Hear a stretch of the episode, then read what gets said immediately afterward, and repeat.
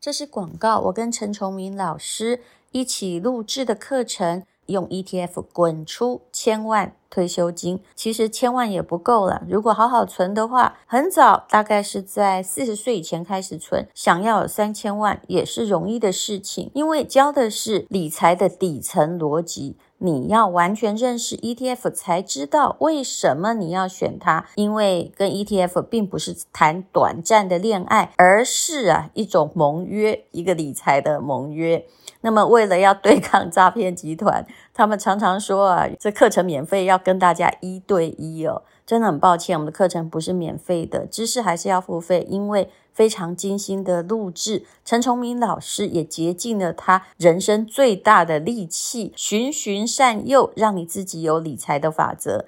那么现在呢，是两千七百多块，输入我们的折扣码，还可以再折五百哦。本来应该要结束了，但是我们决定再延啊，让大这个优惠一直在持续。希望诈骗集团不要啊，在广告说哈，对不起，我一定要免费哦，不应该收费课程。其实免费的可能后面有很大的一个笼子，想要引君入购，请看资讯栏的连接，课程现在非常的优惠。我相信你付费的，你会觉得非看不可，真正能够学得 ETF 的理财知识，祝你存到三千万的退休金。目前只剩下二十四小时哦，请赶快看资讯栏的链接，谢谢你哦。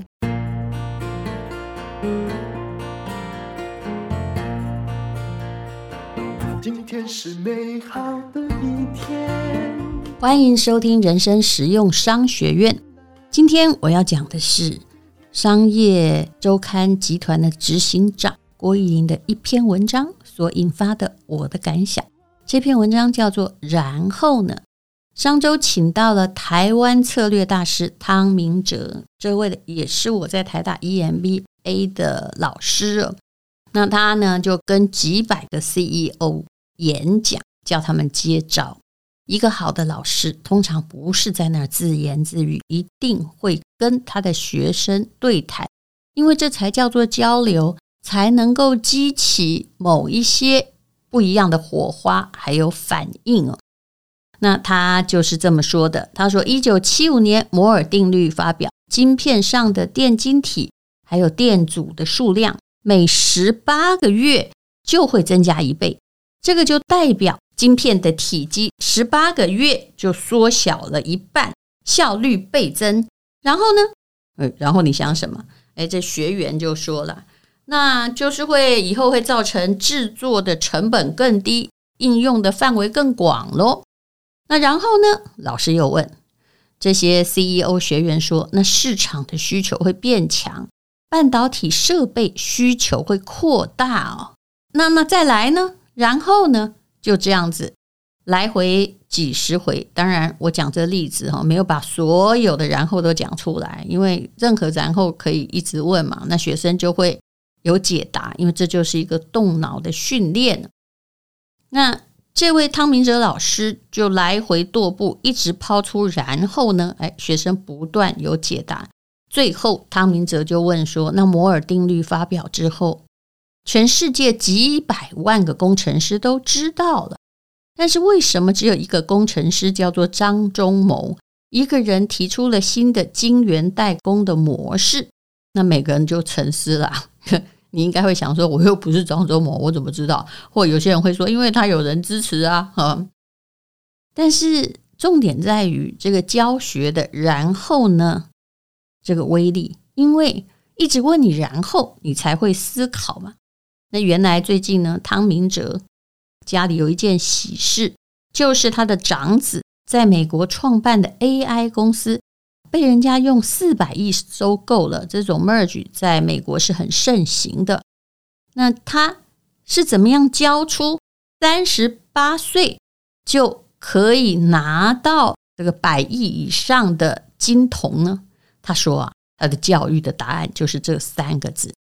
这也值得天下父母想一想。我们每次哦，我也有这个毛病，就动手帮他做完，觉得啊，跟你讲不是要讲多久，那不然我就把它做一做吧。可是你应该明白，这样做是有副作用的，后来呢，就变成你在动手，他永远不用动脑解决任何的问题。汤明哲说：“如果呢，你要教出这么厉害的小孩，或让他有自己想法的小孩，基本上你可能不要太给答案，要不断的问问题。”他自己曾经在麻省理工学院求学，老师哎，跟在台湾老师是不一样的。他不断的问，然后呢？那一切也都没有标准答案，答错也不可耻。他必须借着广泛的阅读、深入的思考，慢慢的去建立自己的思考体系。所以呢，他也用这个方法来养育自己的孩子。看看，如果我们受的是填鸭教育，我们要的就是小孩答标准答案。如果你受的是麻省理工学院的教育，你就会变成一个有启发性的父母。事实上呢，麻省理工学院的课堂也从来没有印好的课本。在这个全球最前沿的学术殿堂，教授上课的教材都是市场上最新、正在研发、实验中的趋势科技。课堂上的多元思辨才是孵化一个思考者的摇篮。那多元思辨，我也是很老、很晚才慢慢学到的。我其实啊，以前就是一直很茫然，会觉得我好像有些才华，但是我没有主轴。哎，遇到一件事情袭来的时候，怎么哎，动不动我的自信又在风中飘摇呢？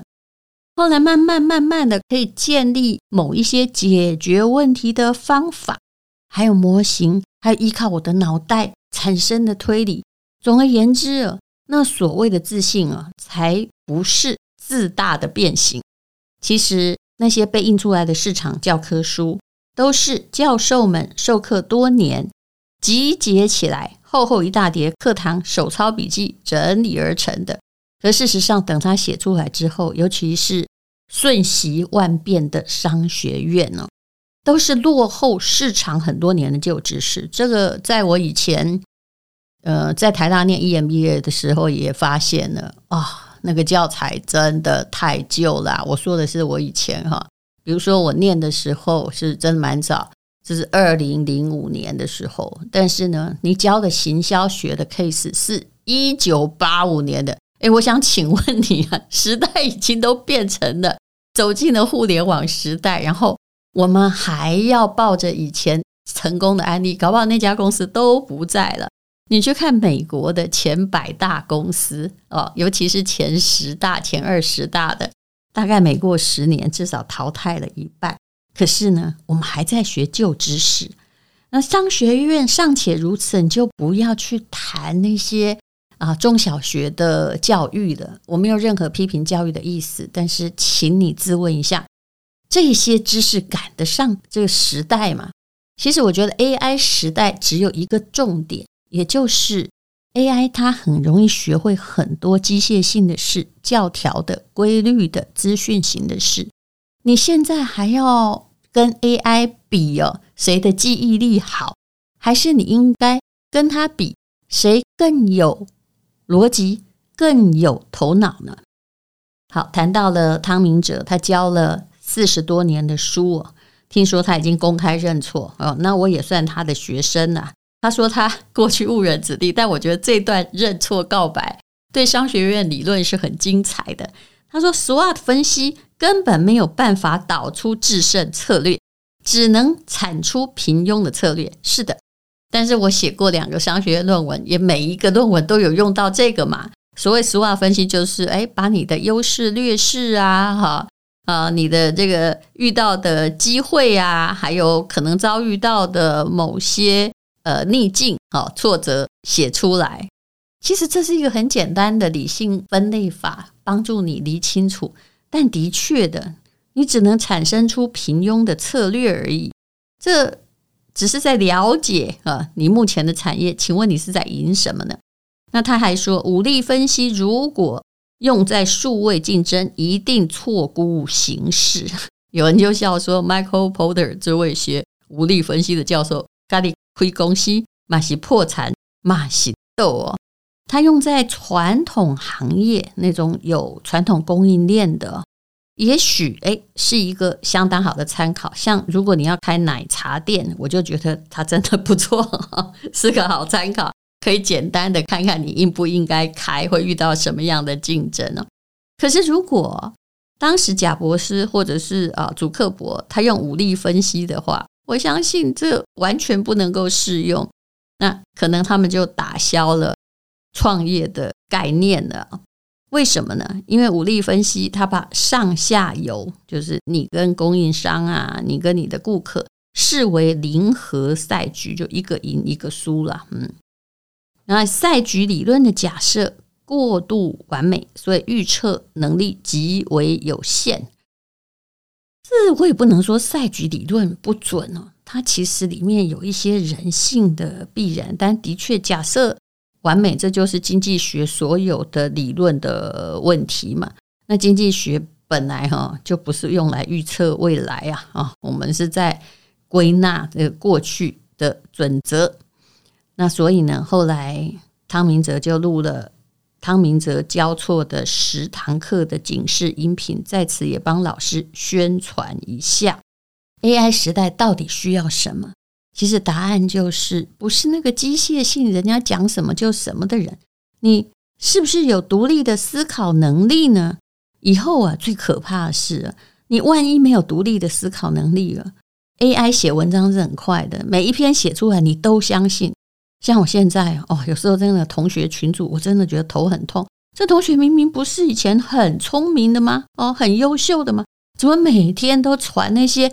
以讹传讹的网络新闻来给我们一看，有的就是 AI 写的。比如说前不久收到什么泰国要进那个 FB，其实人家还没进嘛。反正他就是他选择他想要的。然后后来呢，呃，有的人就变成你看到了这个现代的时代啊，我是不看电视的，他是不用手机。我心里想，其实这个不管你多聪明，你失去了很多东西。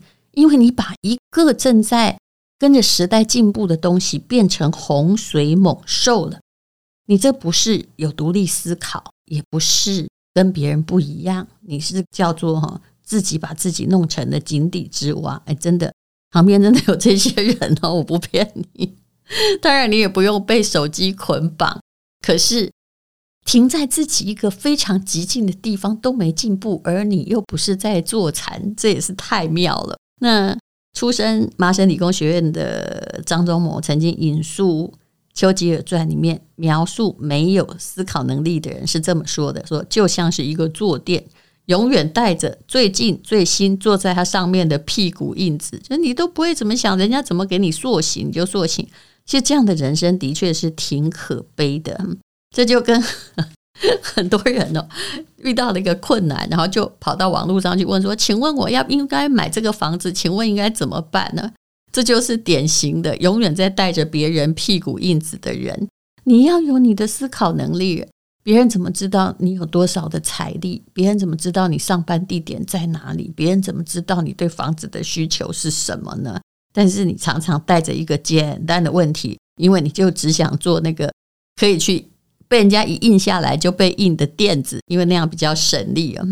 这个张忠谋哦，其实他是这样说的：他说，一个知识系统是一个金字塔，我需要好几个金字塔，然后经过苦思才会有洞察力。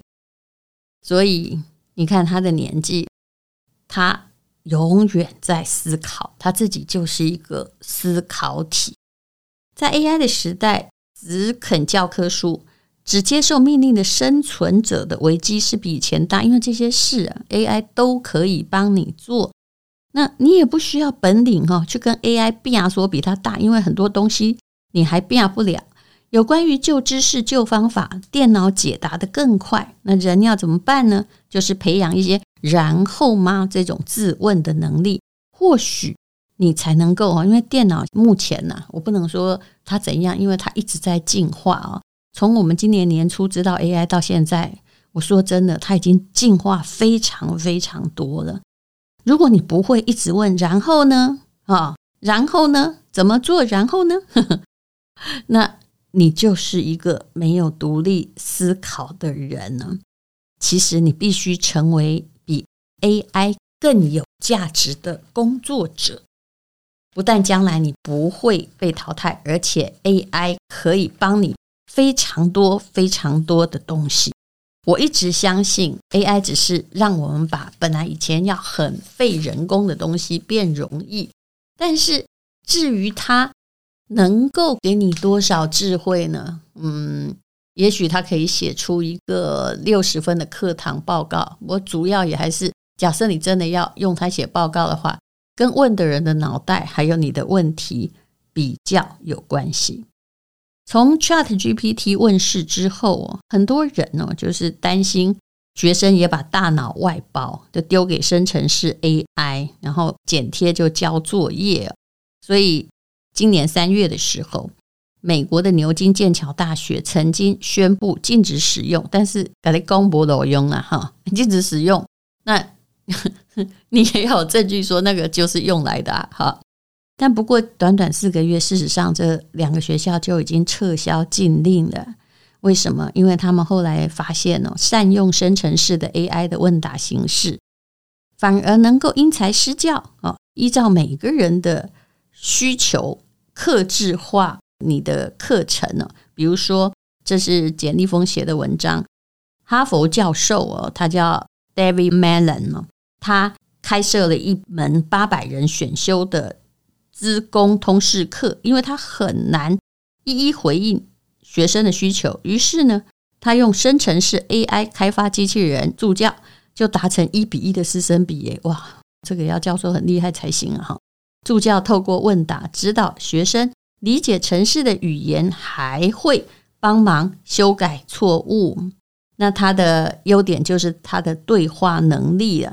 那非营利机构有一个教育机构叫可汗学院，也发现由 ChatGPT 陪伴的儿童授课进度可以配合学生程度，学习压力也比单向授课小，因为至少有人在跟你对答。所以告诉你，然后呢，万一你现在还没有个 AI 可以跟你对答，你还是不断的跟自己对答好了。我有时候会觉得说，哎呀，我写论文我写到快崩溃了，然后接下来 我也会问我自己。然后呢？那问你那个疑点在那里，我也会跟自己说。然后呢？你要怎么样解决呢？其实你自己可以是一个生成式的 AI，而且是训练的越来越好的 AI。你也不断的把你的能力在日常生活或在遇到难题的时候累积。我觉得这个才是人生的制胜因素。谢谢你收听人生实用商学院。以后哦，不要去问。我该怎么办？你应该问的是自己，然后呢？今天是勇敢的一天，没有什么能够将我